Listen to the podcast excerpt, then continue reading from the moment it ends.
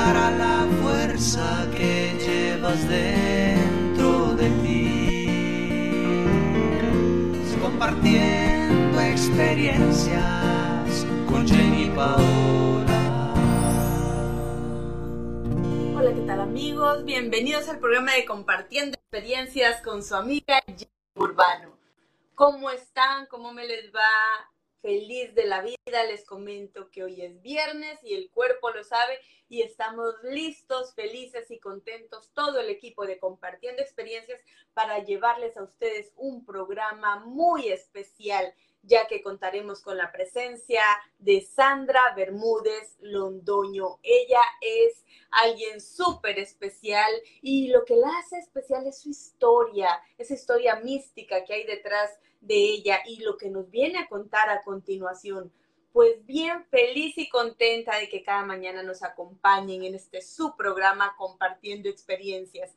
Realmente para mí es un honor tener a esta persona en este programa como lo es Sandra porque le, les comento, la conocí en un evento, sus palabras, su historia, mientras estaba en esa tarima, me llenaron de motivación, de inspiración.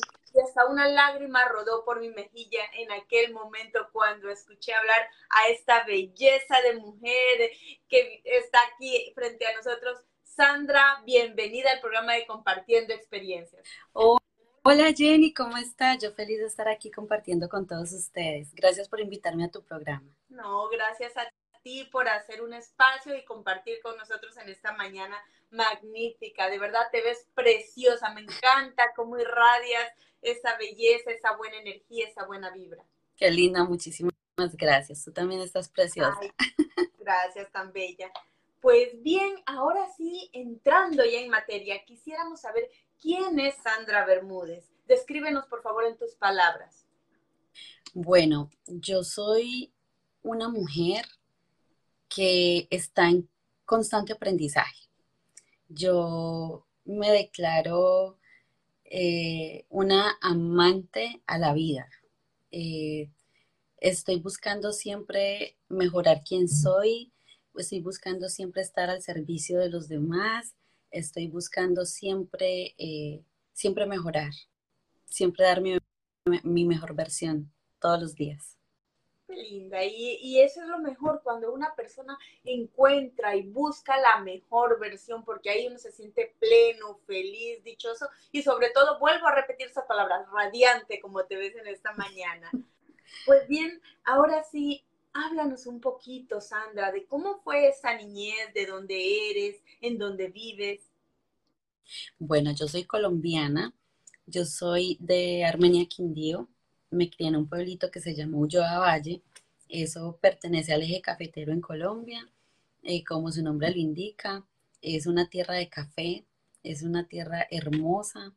Eh, nos conocen como paisas también. Eh, nuestras raíces son de antioqueños, de, de, los de Medellín, para que se ubiquen un poquito. y pues yo hace cinco años llegué a este país cargada de, sueños, de motivaciones como, como todos, como todos ustedes, todos los que hemos llegado acá. Llegué con mi niño, con mi, con mi hijo mayor, porque ahora ya tengo un bebé. y, y, pues eh, mi niñez fue una niñez muy feliz. Pero, como yo les digo a todas las personas, yo creo que todos en algún momento de nuestra vida eh, a pesar de que hayamos tenido una buena crianza, que nuestra niñez haya sido bonita y feliz, siempre mm, estamos eh, aprendiendo, como les estaba diciendo, en constante aprendizaje y muchas veces traemos unas creencias de esa niñez que nos impiden muchas veces el desarrollo como adultos. Entonces, pues precisamente eh, todo lo que, lo que me ha pasado en la vida me ha ayudado como, como a desaprender para volver a aprender. Así lo describo yo.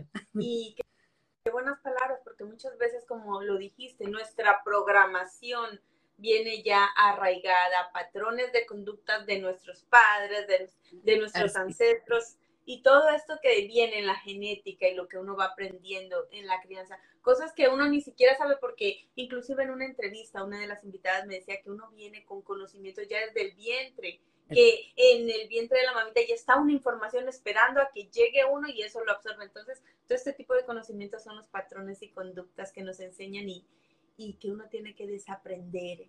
Porque a veces como, son cosas... como dice mi profesora, Blanca Díaz, que le mando un saludo muy especial, ella nos, nos dice eh, en el entrenamiento coach con el, coaching con ella, ella nos dice, es que muchas veces eh, cuando nosotros venimos de esas creencias que nos infunden miedos, bueno, yo, yo no voy a culpar a nadie. Uno como papá a veces tiende a cometer ese error. De, de pronto para proteger a nuestros hijos de algo, como que infundimos temor porque es como nos, nos criaron, ¿cierto? Entonces tú dices, no, no toques eso, que te vas a caer, te vas a romper, te vas... Entonces, claro, uno, uno infunde un miedo porque no sabe explicar eh, a ese niño de otra manera, ¿cierto? Entonces, eh, como volviendo a lo que nos dice mi profesora Blanca, ella nos dice, es que nosotros no venimos destinados, nosotros venimos programados, y es verdad, nosotros ya venimos programados para actuar y reaccionar de, ciertas, de cierta manera ante situaciones que se nos dan en la vida, pero precisamente basados en esas creencias que, que tenemos arraigadas desde que estábamos niños. Y así es que reaccionamos. Y mientras seguimos creciendo, Sandra, en la adolescencia, de igual manera venimos eh, absorbiendo patrones, conductas, enseñanzas que tal vez no es lo que, no es lo adecuado, pero sin embargo están ahí y ¿qué más nos toca? Y pasando a este tema, háblanos un poquito de esta adolescente, de esta eh, señorita, cómo era, introvertida, extrovertida, alegre. Háblanos un poquito de, no, Yo fui una, una chica muy tranquila. Yo era del colegio a la casa o de la universidad, mi trabajo y mi casa porque yo trabajaba y estudiaba. Yo misma me pagué la universidad. Yo estudié becada toda la universidad y yo pues estudiaba mucho para mantener la beca. Y siempre, pero siempre estaba tratando de ser como muy pila siempre.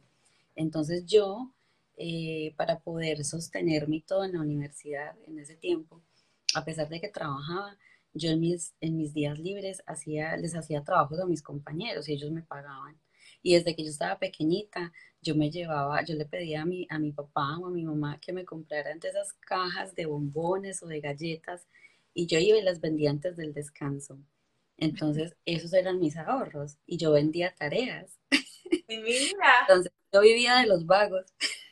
No, más que todo un emprendimiento, porque estabas aprendiendo a explotar tu talento, que eras bueno para las tareas, y algo más como comercializar, adquirir un producto y venderlo, o sea, empresaria desde adolescente. Y yo le decía, ¿cuánto quieres sacar en el trabajo? No, pues a mí me sirve, en ese tiempo se calificaba como de 1 a 10.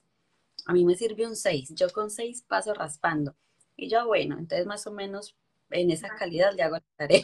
Yo cobraba de acuerdo a lo que necesitaban. Increíble. es la primera vez que escucho esto. Ay, pero no lo vayan a hacer, no mentiras. No, no, no, o sea, no, no. O sea, lo que me sorprende es, eh, en sí es tu capacidad, que yo cobro de acuerdo al trabajo, al que estoy haciendo, porque usualmente pues alguna vez si uno hace una tarea y dice, ok, y la hace y saque bien o saque mal, pero no, tú ya vas, mm. o sea, segura de lo que estabas haciendo. Yo decía, no, yo, yo, yo le puedo dar a usted un 10, pero le cuesta. ¿Qué quiere sacar? ¿Cuánto le sirve? Claro.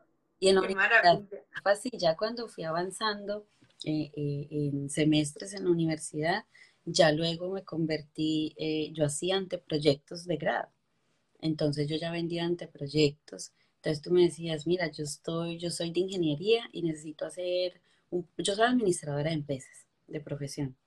Entonces, más sin embargo, por ejemplo, con los estudiantes de ingeniería, ellos me decían, fíjate que necesito hacer eh, X trabajo porque es un anteproyecto para mi tesis de grado.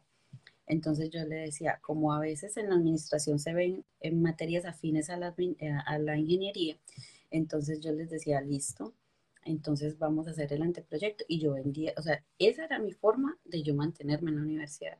Mm, o sea, anteproyecto, wow. O sea, todo se relacionó a, a lo que tú sabías, explotar tu don nuevamente, el talento que tenías para el estudio, lo utilizabas y te solventabas pues los gastos extras que, que no cubrían estas becas. Entonces, por lo mismo, yo nunca fui como de andar en la calle. No, a mí nunca me gustó. O sea, yo era, yo disfrutaba más estar en mi casa, tranquila.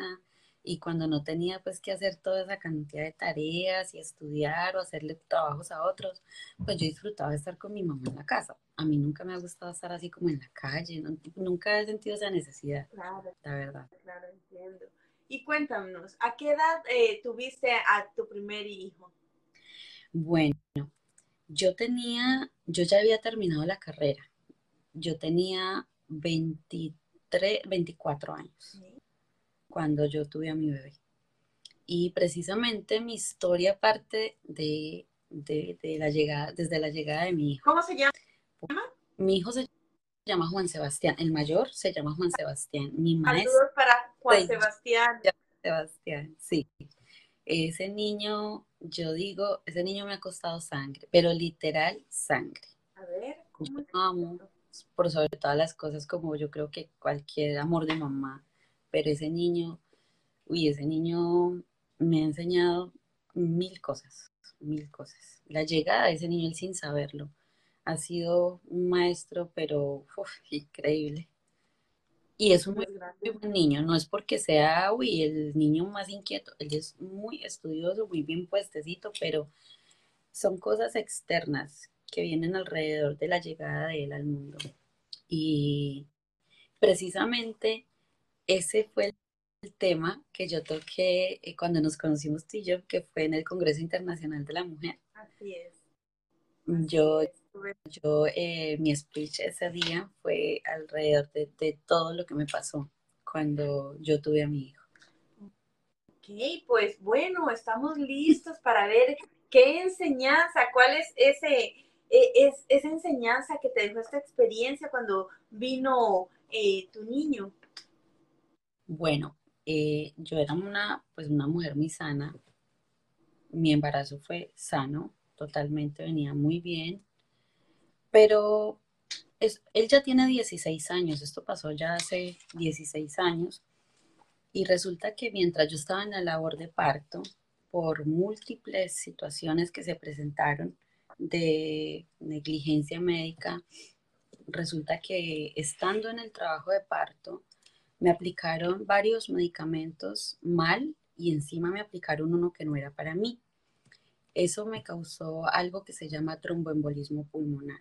Entonces se me fue un coágulo de sangre al corazón y el otro al pulmón, pero en sí estaba obstruyendo y no sabían qué estaba pasando.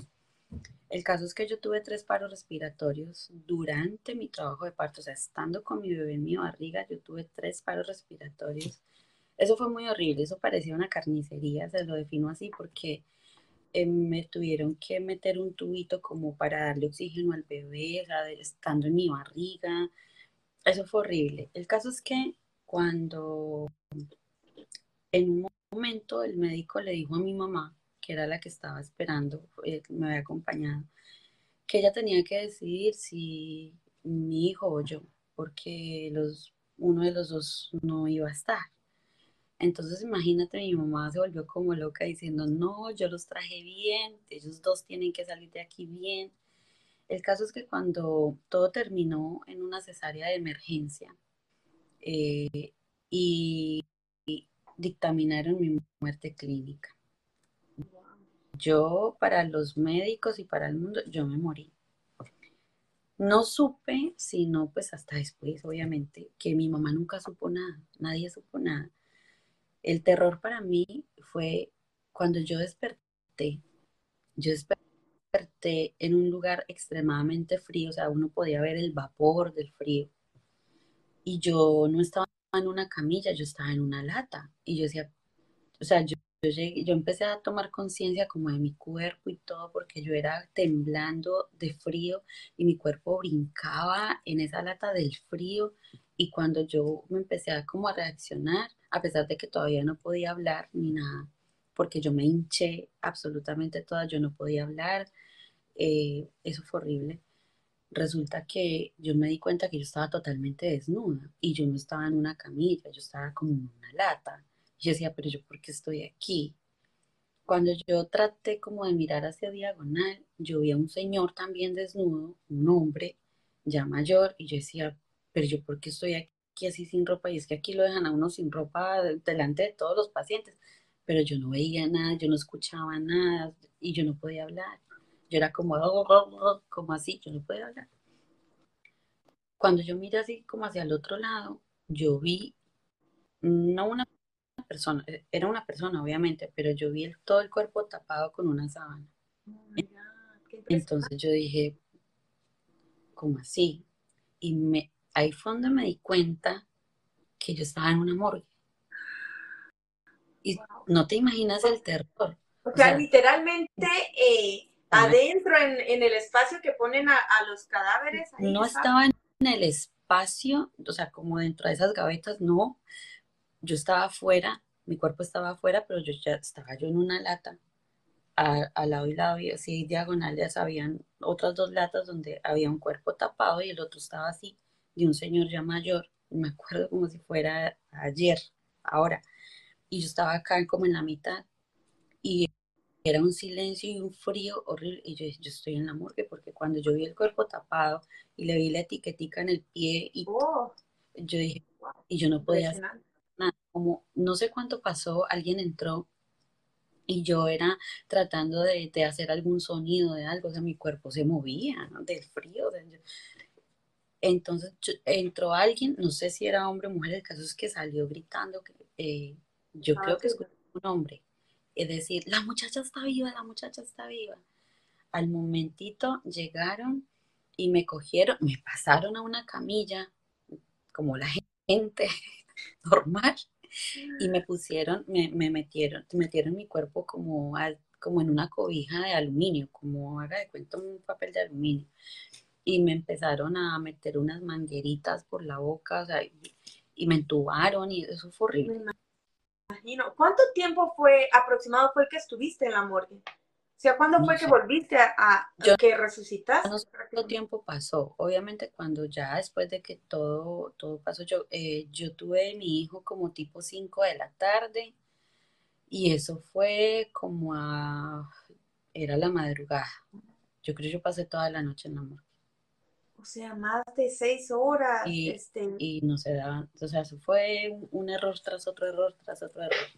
El caso es que fue mi terror, o sea, yo después de eso tenía pesadillas, yo sentía, yo me soñaba que me estaban enterrando viva, yo, eh, fue muy horrible, aparte de que yo estuve mucho tiempo, pues, en cuidados intensivos después de eso, y ya pasaron 15 días y yo en cuidados intensivos sin poder alimentar a mi bebé, sin poderlo cargar, sin poderlo ver, sin nada.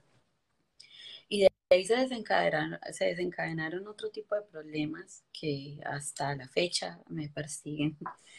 Pero cuando lo más terrible fue cuando ya después de los 15 días llega un médico internista y le dice a mi mamá, hoy le vamos a dar salida a ella, a mí. Entonces dice mi mamá, ay, qué bueno, ya está bien. Dice, no, lo que pasa es que ya no hay nada que hacer por ella. Oh, delante de mí, y yo, yo la por dentro como, oiga, yo estoy aquí, yo, yo siento. Uy, tú no te imaginas, es como si te enterraran algo en el corazón. O sea, como una puñalada en el corazón que te digan, no, es que debe la que por ella ya no hay nada que hacer. Ella en cualquier momento le da un infarto cerebral, ella no, no, ella, ella ya, las posibilidades de ella son nada. Llévesela para la casa, disfrútala estos días y ya. Mm. Obviamente, mientras yo estaba en la clínica, pues uno está como con muchos aparatos, eh, entre eso, como yo estaba entubada y todo, eh, pues uno tiene como una sonda para orinar, entonces uno no se da cuenta de pronto qué otras cosas puede tener. Resulta que cuando yo llegué a mi casa, yo me di cuenta que yo no podía orinar. Y, me empezó a dar un, un problema, o sea, yo era día de la fiebre y empezaron a llevarme otra vez al, hospital, pero ya no me querían atender. Me decían, no, es que ya por ella no hay nada que hacer y empezaron a buscar por todos lados. Resulta que durante el trabajo de parto, en ese afán de que yo, de que naciera mi niño por lo que me estaba pasando, eh, cabe, aclarar que mm, cuando yo llegué al hospital ya habían determinado que yo lo iba a tener por cesárea porque el niño estaba muy grande y yo no tenía la capacidad pélvica para tenerlo, pero la doctora que, que, me atendió a la final mi parto dijo que no, que yo lo podía tener normal, a pesar de que ya habían, me habían programado. Ese fue uno de los grandes errores. El caso es que ella, como quería que yo lo tuviera normal, eh, tratando de romperme fuente con unas tijeras, con una punta horriblemente grande, lo que hizo fue cortarme el tubito por donde uno orina. Pero yo no sabía porque como yo estaba en todo eso y en la clínica, pues, claro, yo no tenía cómo poder orinar y tenía una infección absolutamente terrible. Porque ella, como ya no pudo y me empecé a desangrar en ese momento, ella rompió fuente con la mano. Pues imagínese, pues ella que diría, no, pues esta igual ya se va a morir, ya. El caso es que eh, cuando lograron llevarme a donde un médico, que me que, dijeron en todas partes, yo me llevaron por toda la ciudad y me todo el mundo me decía que no, que conmigo no se metía, que me llevaran al hospital donde yo donde me habían hecho eso.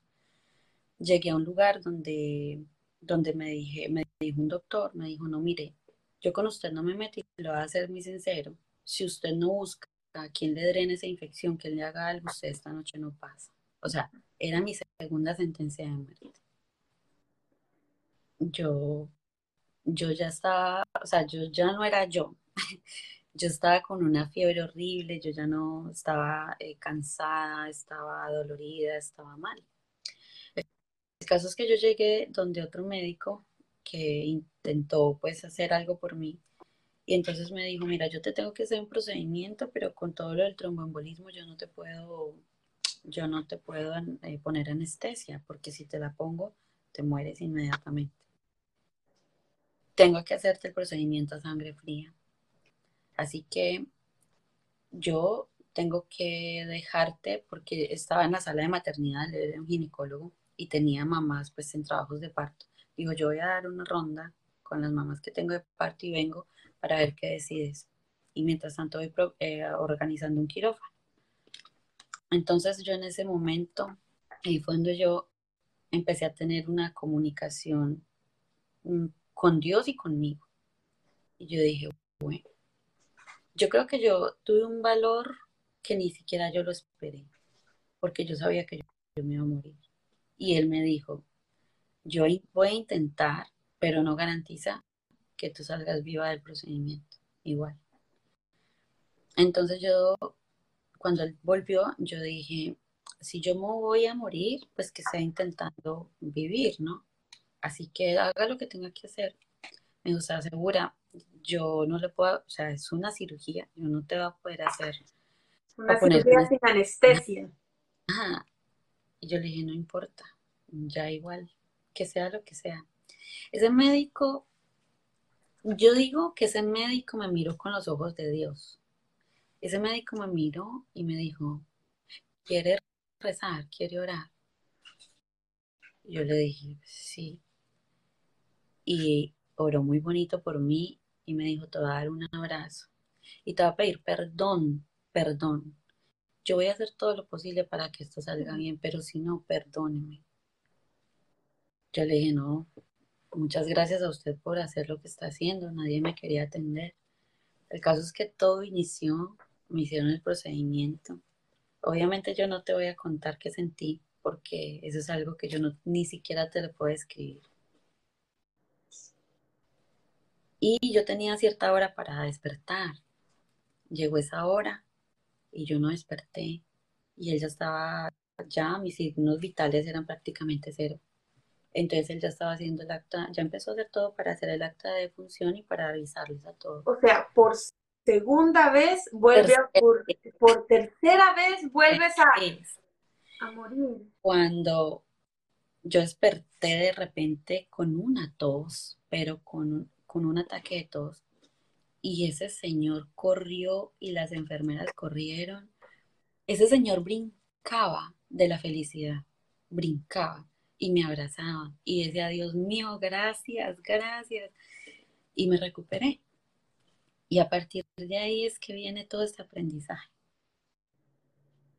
Y, y Dios me zarandeó feo. Dios me movió feo y yo en el momento, a pesar de que no entendía qué estaba pasando ni por qué, yo nunca, yo, yo, yo pude notar que yo nunca le dije a Dios, ay, ¿por qué me está pasando? O sea, yo nunca como que reclamé. Yo estaba a lo que fuera, o sea, yo no, yo tenía una tristeza tan grande dentro de mí de saber que yo no iba a poder estar para mi hijo, de que yo me iba a morir, que yo no, no, no ni renegué de nada.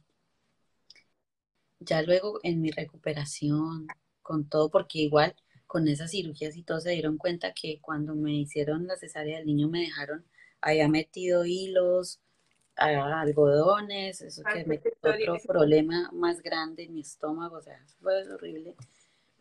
Entonces yo dije, no pregunté para por qué, yo pregunté para qué. Dios mío, yo qué tengo que aprender de esto, para qué, ¿Qué me escogió a mí, a mí. Y, y yo creo, yo resalto eso en mí porque yo nunca ni me puse brava con Dios, ni, ni culpé a nadie. Yo simplemente empecé a pensar, ¿para qué?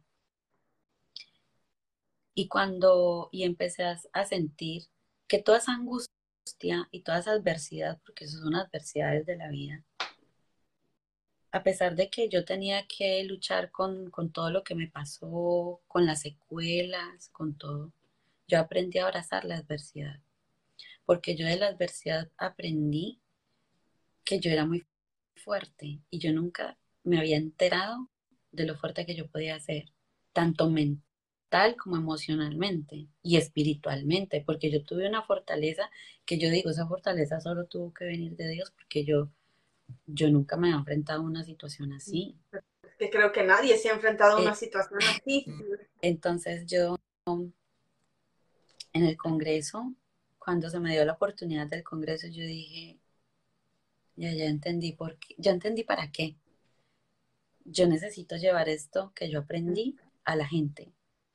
Y mire, no importa el problema por el que esté pasando. Puede que hayan muchos peores que el mío, otros no tanto, pero todos, todas las personas del universo, por dinero que tengan, desde el más pobre hasta el más rico, la vida los harán a uno feo.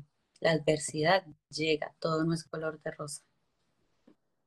Pero la diferencia está en cuando tú aprendes a abrazar la adversidad, porque aprendes no solamente a reconocer las fortalezas que uno tiene, sino a potencializarlas. Y entonces cuando uno abraza la adversidad, de eso también aprendí. La adversidad sirve para saber quién es verdaderamente un líder, porque muchos se llenan la boca diciendo, ¿quién eres tú? Yo soy un líder nato. ¿Y cómo sabes que, es un, eres un líder? ¿Tú cómo? Es que un líder no es el que hable más duro, salga a gritar a la calle en una protesta. Un líder no es eso. Un líder es una persona que ha vivido situaciones, que ha sabido eh, sobrepasar esas adversidades, que ha aprendido de la adversidad y que guía al otro cuando esté pasando por un momento así, el cómo hacerlo, cómo hacerlo más llevar. Eso es un líder.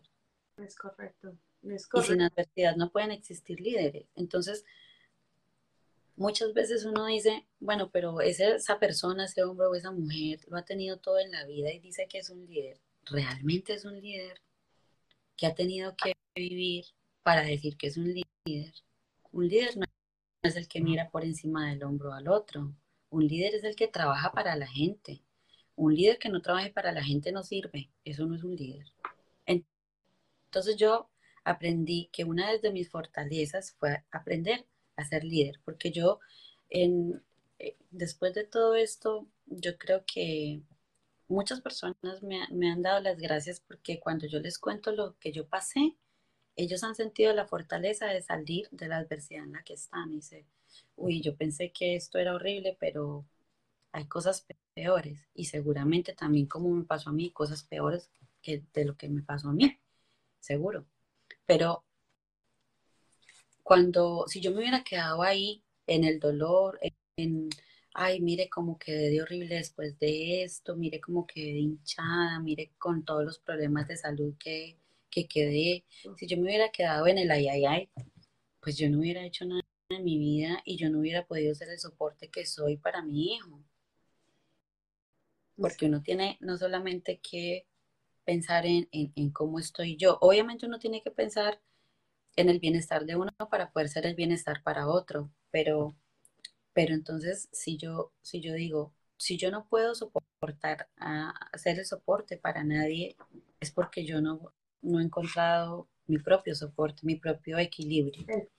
Correcto, es correcto lo que acabas de decir. Toda este, esta experiencia, como lo dije al inicio, esta mística experiencia, porque es algo sobrenatural, algo eh, muy increíble de que suceda. Pero tengo una pregunta. En ese transcurso entre el no estar en este mundo de los vivos y, estar en, esta otra situación, ¿qué sentías? ¿Qué veías? ¿Recuerdas algo de, lo que te pasó en, este, en estas horas? Porque no fue poco tiempo. Y algo. Sentí un alivio. Cuando no, me imagino que fue en ese momento. Cuando yo escuché que mi hijo lloró, yo escuchaba todo como cuando te metes la cabeza dentro de un balde yo escuchaba todo lejos, lejos, lejos, como con un silbido, como lejos. Cuando yo escuché que mi hijo lloró, yo dije, yo me puedo dormir. Yo me sentía cansada, agotada, y yo me dormí. Yo me dormí, yo ya no aguantaba más, yo me dormí. Yo sentí como cuando te estás, eres consciente que te estás durmiendo y que sientes tan rico que te estás durmiendo. Yo sentí así. Y yo sí recuerdo que yo como que soñé en algún momento de, en el lapso de ese tiempo, yo estuve en un lugar muy agradable, era como un, como un jardín muy bonito y me daba una paz, una tranquilidad.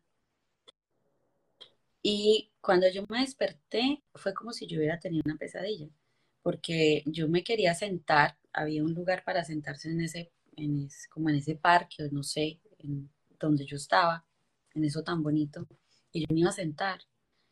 Y alguien me tocó la espalda, pero yo nunca vi quién, ni nada, ni escuché. Eh, yo escuché la voz de un hombre que, que me dijo, ¿para dónde va?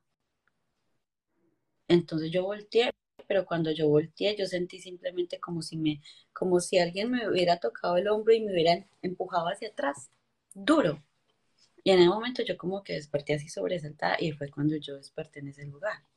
Es todo lo que yo puedo decir. Yo no vi una luz, yo no vi un ángel, no. Yo me sentí en un lugar muy tranquilo y yo me dormí en una paz infinita, en una paz. Yo no, sé si era por el cansancio, yo no sé, yo me dormí. Pero obviamente el, el de ese dormir para los médicos fue una muerte clínica, yo quedé en cero. O sea, si uno lo interpreta de esta manera, sería como que pasaste, estuviste en el cielo, en la paz, en esa espiritualidad, o en el, en el mundo donde, donde el alma encuentra toda esa tranquilidad, esa... Estuve en un lugar tranquilo, yo no sé si eso es eh, la antesala del cielo o qué, pero yo me sentía muy bien, yo sentía que nada me había pasado, y a lo mejor cuando querías caminar más, adentrarte más a eso, tal vez para ya no salir. Yo quería caminar porque ahí adelantito había como algo para donde uno, para uno sentarse, pero era algo muy bonito. Y yo quería ir a sentarme. A sentarme, seguir mirando eso tan bonito. Habían, era un, un lugar, era una pradera llena de muchos, muchos, muchos colores, árboles de muchos colores. Era algo muy bonito.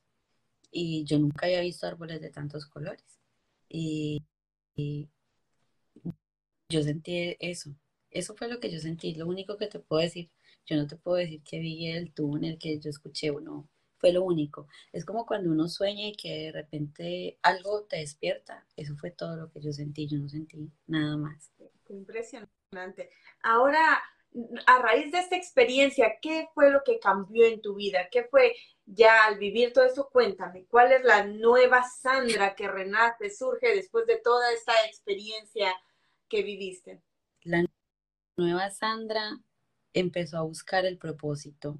¿Yo para qué viví? Para que Dios me salvó. ¿Para qué? ¿Para qué? ¿Para qué?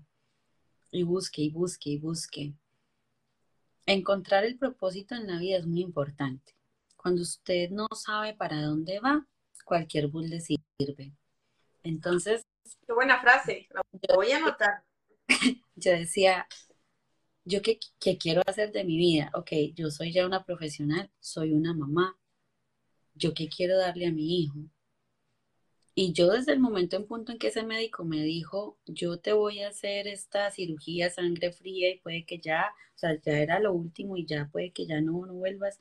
Yo dije, yo como quiero que mi hijo me recuerde, él no va a tener ningún recuerdo de mí.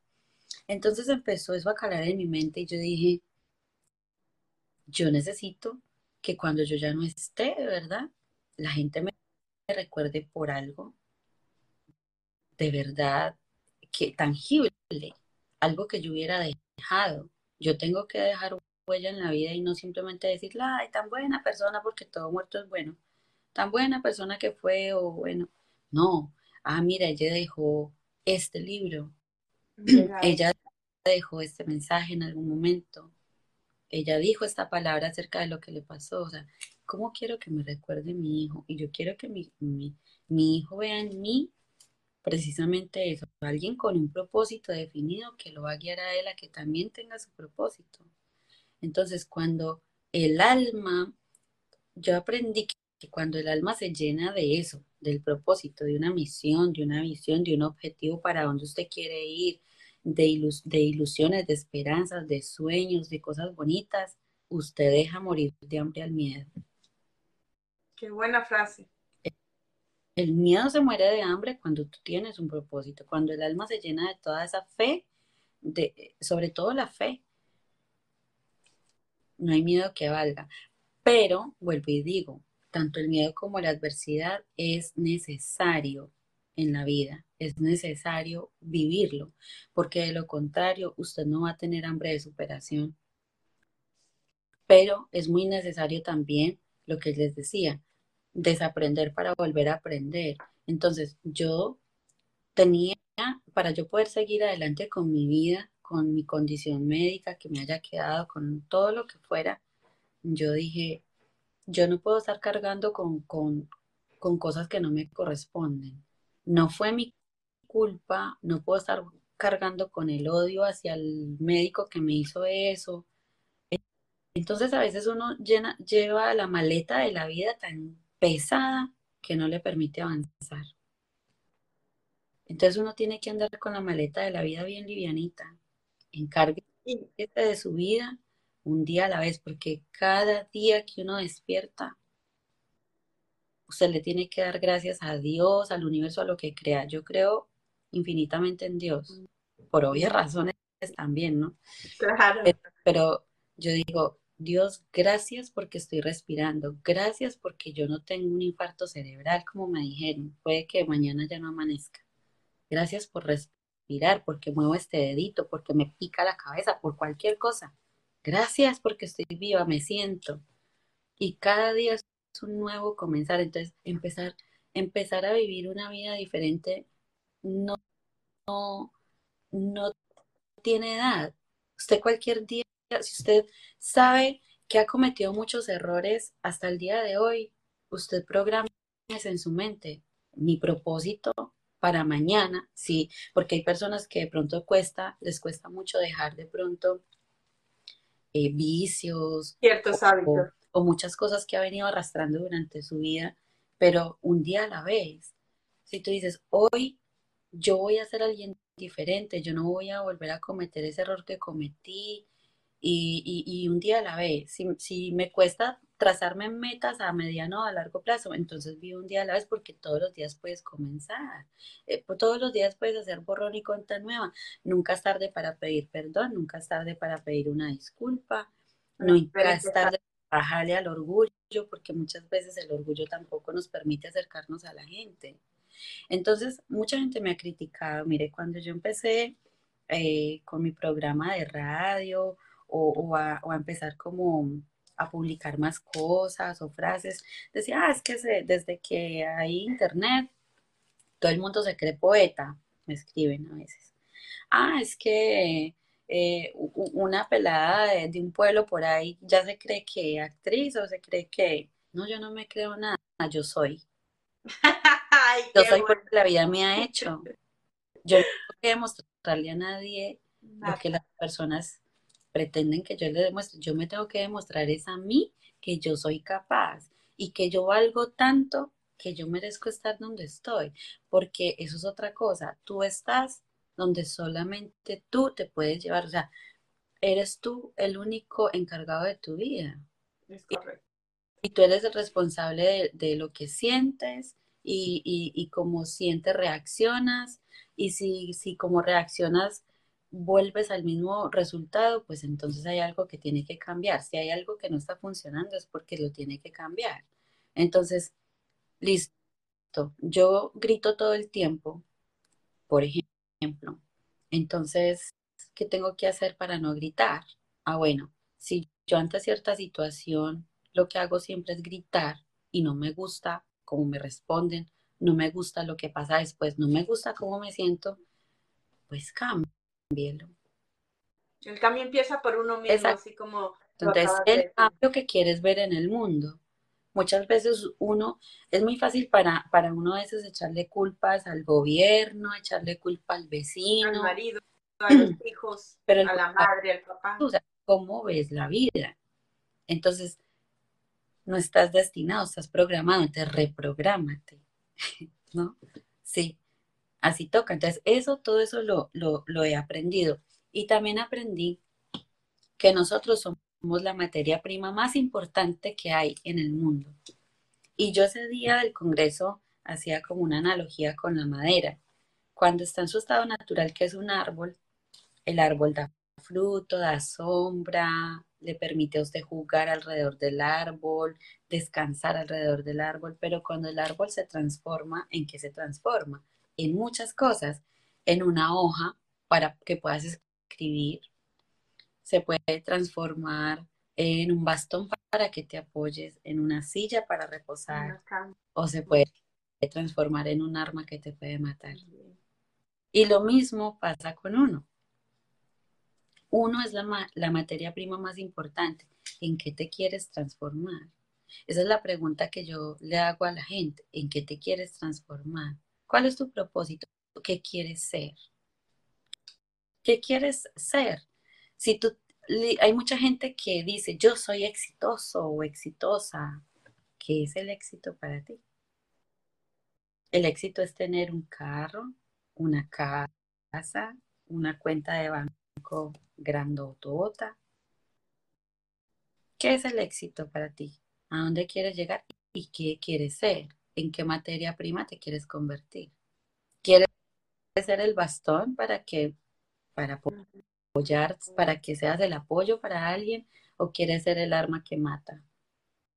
Tú tienes las elecciones en, las palabras. Pero Sandra, permítame que te interrumpa. ¿Cómo podríamos eh, ayudar a alguien o qué palabras le, le diríamos o qué orientación a alguien para que encuentre su propósito, porque hay mucha gente que nos está mirando, que nos va a escuchar en el podcast que va a salir, porque esto se retransmite en Spotify, en YouTube y demás plataformas que al final se los diré. Eh, ¿Qué le diríamos a una persona que tiene toda la buena voluntad, pero está un poco desorientado, no encuentra su propósito? ¿Cómo ayudarlo a que lo encuentre? ¿Qué amas?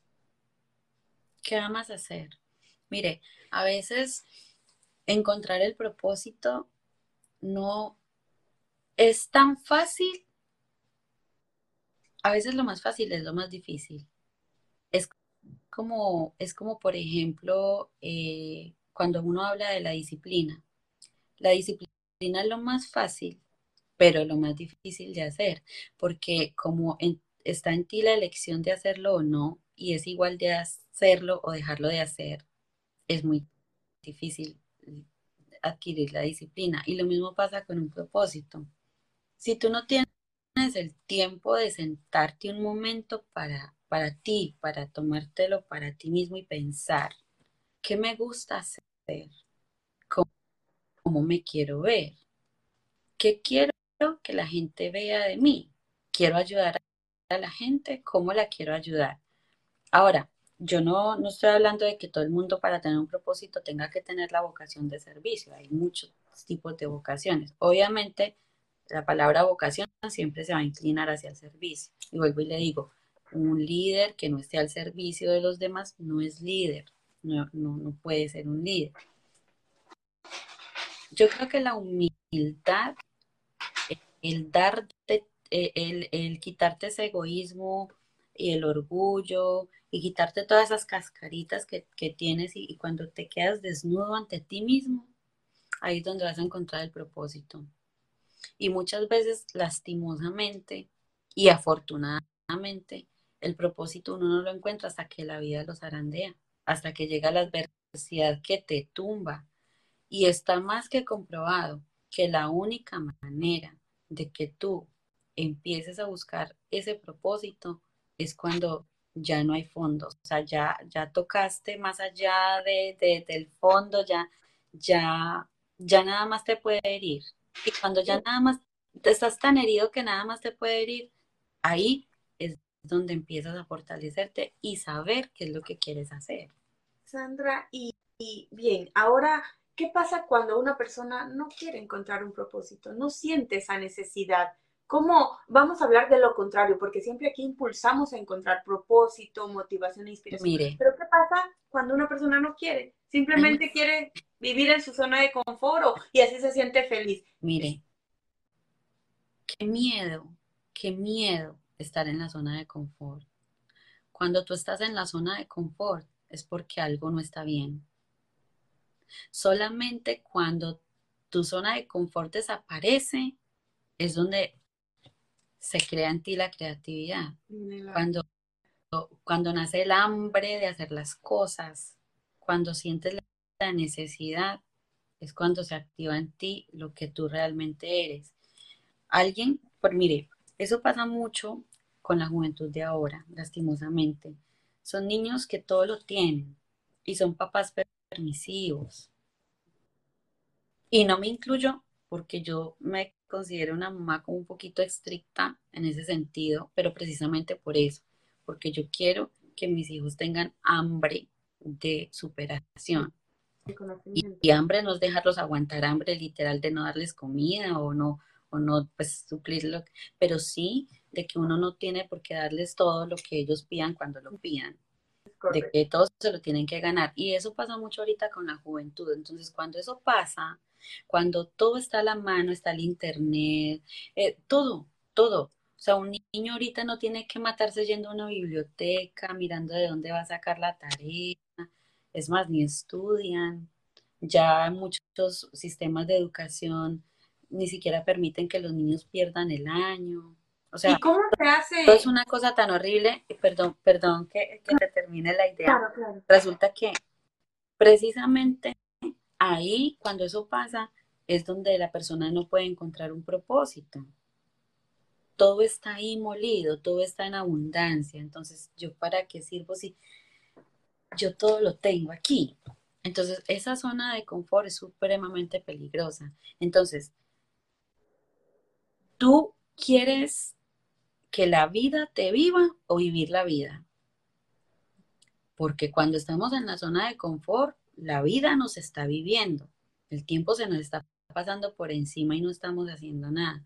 Pero cuando determinamos, nos, estamos con la determinación de vivir la vida, el panorama cambia totalmente. Vivir la vida son muchas cosas. Incluso cuando tú te vas para una caminata o para un paseo, eso requiere un esfuerzo de que camines, de que saltes, de que tu cuerpo se canse. Entonces, ¿por qué querer vivir siempre en una zona de confort. Mire, todo el mundo tiene un propósito, todo el mundo. Así la persona diga que no o que no le interesa buscar un propósito. Yo, conozco gente de 50 años que se ha muerto a los 30. Oh, sí. El tema que yo traté en el Congreso, morir para vivir, es eso. Hay gente que se muere tan temprano por muchas situaciones. Mire, ayer en mi programa tocaba el tema con un psicólogo de la pedofilia y hablábamos de cuántas personas cuando eh, al cabo de unos años van a ser adultos rotos, absolutamente rotos, porque no hay una ley que permita protegerlos ahora que están niños. Son personas que seguramente no van a tener un propósito ni van a querer vivir si, si, si seguimos así. Pero, pero si nos ponemos a analizar un poquito, cuando las personas toman la determinación de que yo tengo 50 años y morí a los 30, pero desperté de ese letargo en el que estaba, no es tarde, no es tarde, así tenga 70 años, no es tarde para iniciar lo que él te decía. Todos los días es una oportunidad para que cambies. Hay gente que dice es que este ya no cambia, no, eso es mentira. Si uno tiene determinación, uno sí cambia. Entonces a veces tenemos que morir y tenemos que que dejar tantas cosas. Morir no es simplemente que el cuerpo quede tieso en un ataúd pudriéndose. Morir es cuando mueres a los sueños, cuando te mueres porque no quieres superarte, no quieres estudiar, no quieres trabajar, no quieres vivir, estás pensando en el suicidio. Entonces yo le diría a esas personas, la vida es tan bonita, la naturaleza se tomó nueve meses para que estuvieras aquí. Y no fue en vano. Te hizo tan perfecto, tan perfecta, que nunca permitas que nadie se atreva siquiera a señalar, a decir que tú no sirves, porque tú eres la persona más valiosa del mundo y como les dije, eres la materia prima más importante que existe cuando uno, ese es el, pecado de uno decirle a una persona, a un niño, usted no sirve para nada. Eso es, yo pienso que, tenemos que empezar a aprender a, a, expresarnos, a comunicarnos, porque hay palabras que matan, porque tú no sabes por qué estado emocional está pasando una persona. Entonces dice, ah, es, que es algo ya coloquial, eso ya se nos volvió paisaje decirle a una persona boba, usted inútil, o Mire, así sea en una charla, mucho cuidado con lo que dice. Y eso lo he aprendido. Mucho cuidado con lo que dice porque la persona se lo puede creer. Tiene las creencias tan arraigadas y está tan lastimada por dentro que se lo cree y el mundo se le cierra. Pero hay algo más allá de, eso. Hay que, a veces hay que saber de quién nos podemos rodear y quién, y quién tenemos que desechar. Y morir para vivir a veces es eso, mire hay que morir a veces a relaciones tóxicas, de amistades, de parejas, por más que usted quiera a esa mujer, por más de que usted quiera a ese hombre, es más, por más de que usted quiera a ese hijo, usted lo tiene que soltar porque nadie aprende por cabeza ajena. Usted a sus hijos les da sus valores, pero hasta ahí, ellos tienen que vivir y saber vivir y tienes que darle ese chance de que ellos tengan la oportunidad de tener sus propias vivencias y aprendizajes. Tú sabes que vas a estar ahí para sostenerlo, apoyarlo y guiarlo, pero no vivir la vida por ellos. Entonces a veces tenemos que soltar esas relaciones que no nos convienen, porque a veces la misma familia, la misma pareja nos hunden. La y no y no nos estamos dando cuenta. Entonces, a veces dentro de una sonrisa se esconde mucho, mucho daño. Detrás de una caricia se puede esconder también mucho daño. Entonces, pero eso depende también cómo estén ese tipo de comunicación hacia los niños, hacia la pareja, hacia la persona, hacia tus amigos. Tú puedes reírte conmigo y, y cuando yo ya te deje saludar, tú decirle a otra persona, ay, mira cómo tenía de feo ese pelo. Ay, pero es que no se peina, ay, pero mira esa cara, ay, pero mira lo gorda, ay, pero mira lo flaca.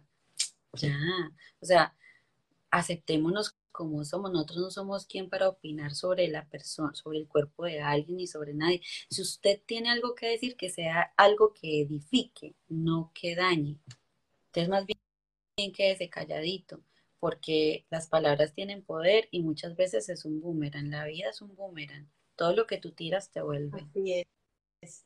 Completamente de acuerdo contigo, Sandra. De verdad que nos has dado aquí una cátedra de cómo es eh, morir para vivir nuevamente.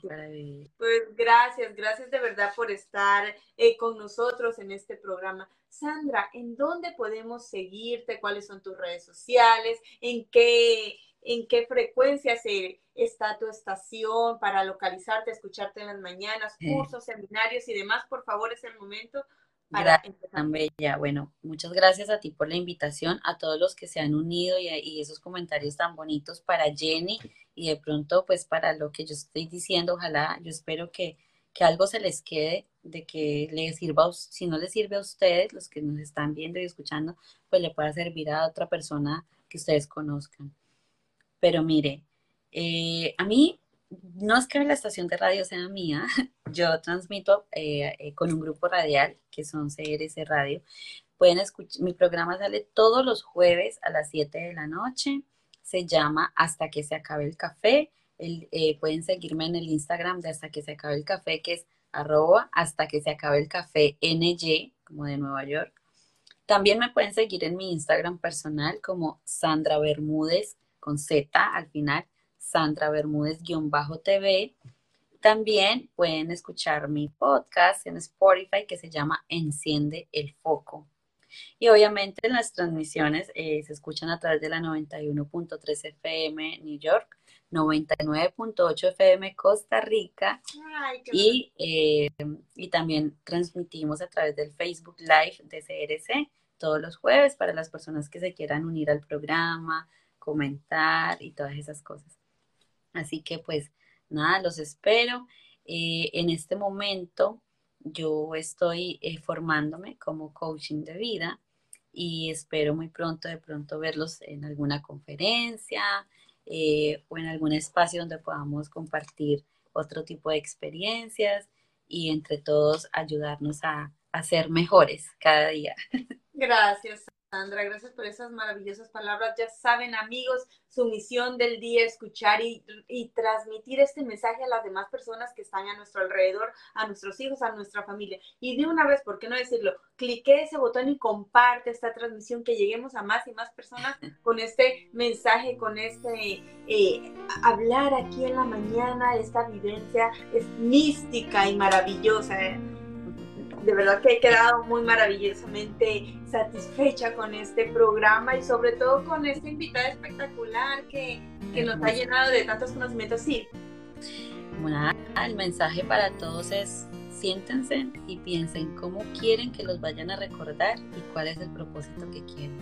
¿Qué es, ¿Cuál es el propósito de la vida? Y sigan, sigan ese corazón, desaprendan para que vuelvan a aprender. Sí sea, ya saben, aprender para volver a desaprender.